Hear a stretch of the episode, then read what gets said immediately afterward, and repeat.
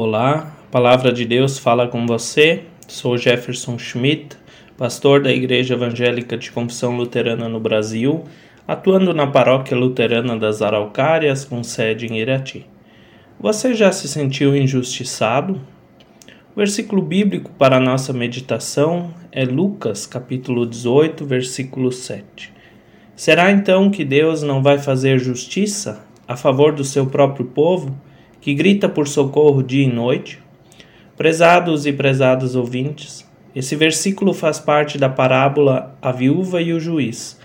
Aqui Jesus nos conta que uma viúva buscava insistentemente o juiz para que este julgasse seu caso contra seu adversário.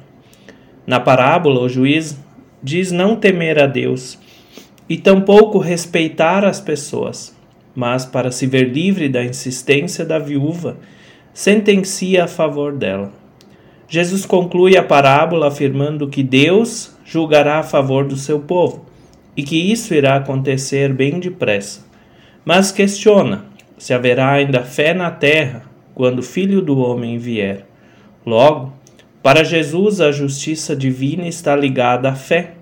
A pessoa com fé não seria capaz da injustiça, não agiria de má fé, mas pela fé seria capaz de ser justa. Talvez a maioria de nós já se sentiu injustiçado.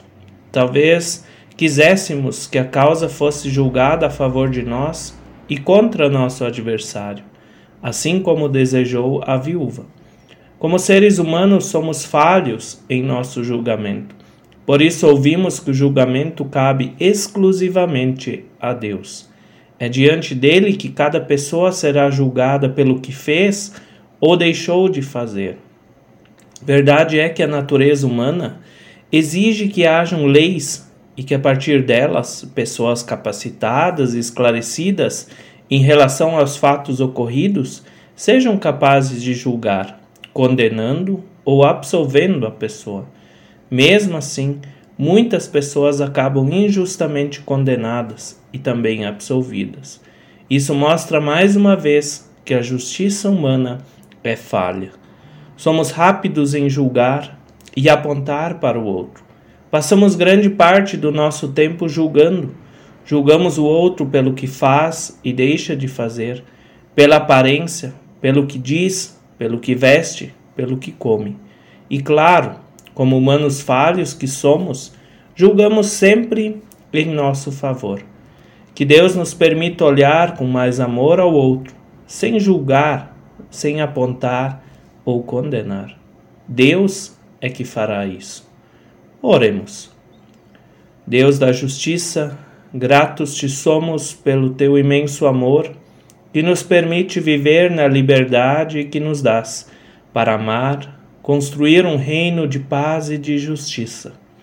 Que possamos viver inspirados na tua justiça, para que no dia do juízo final possamos chegar diante de ti, sem medo de sermos julgados ou condenados. Amém.